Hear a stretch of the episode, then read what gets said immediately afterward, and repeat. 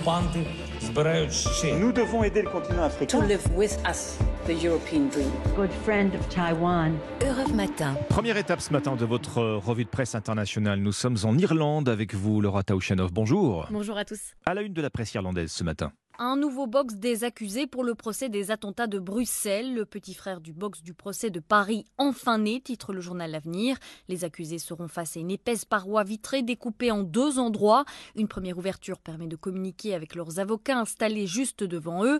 Une deuxième au-dessus de leur tête leur permet de parler à la cour, comme le décrit le quotidien Le Soir. Du dispositif précédent, il ne reste plus que le plancher. Les neuf box individuels ont bien été détruits. Décision prise par la présidente de la cour en septembre après contestation des avocats de la défense, comme le rappelle le journal La Libre. Dorénavant, le nouveau box ne contrevient plus au droit à un procès équitable. Après deux mois de retard, le procès pourra donc enfin véritablement commencer, conclut le journal Le Soir. Vous l'aurez certainement compris, nous étions à l'instant en Belgique. Il est donc temps de remettre les pieds en Irlande, toujours en Union européenne, donc avec vous, euh, Laura Taouchanov, à la une de la presse irlandaise ce matin. Eh bien, la fermeture des petites boucheries indépendantes à cause de la crise énergétique. Selon The Independent, une boucherie ferme tous les trois jours depuis le début du mois de novembre. Il faut dire que c'est une activité très énergivore. Les vitrines et les chambres froides tournent presque constamment. Un gérant cité par The Examiner explique qu'avant même d'ouvrir les portes de son magasin, il dépense déjà 100 euros d'électricité par jour. Résultat, les bouchers n'arrivent plus à faire face à l'inflation. Certaines factures auraient explosé de plus de 300%. C'est ce que disent les chiffres publié dans l'Irish Times.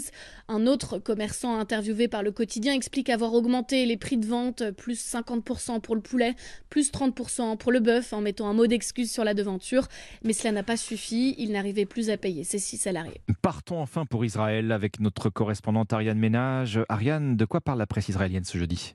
Du double attentat à la bombe à Jérusalem, des scènes qui rappellent celles de la seconde intifada au début des années 2000, commente le quotidien à Haaretz.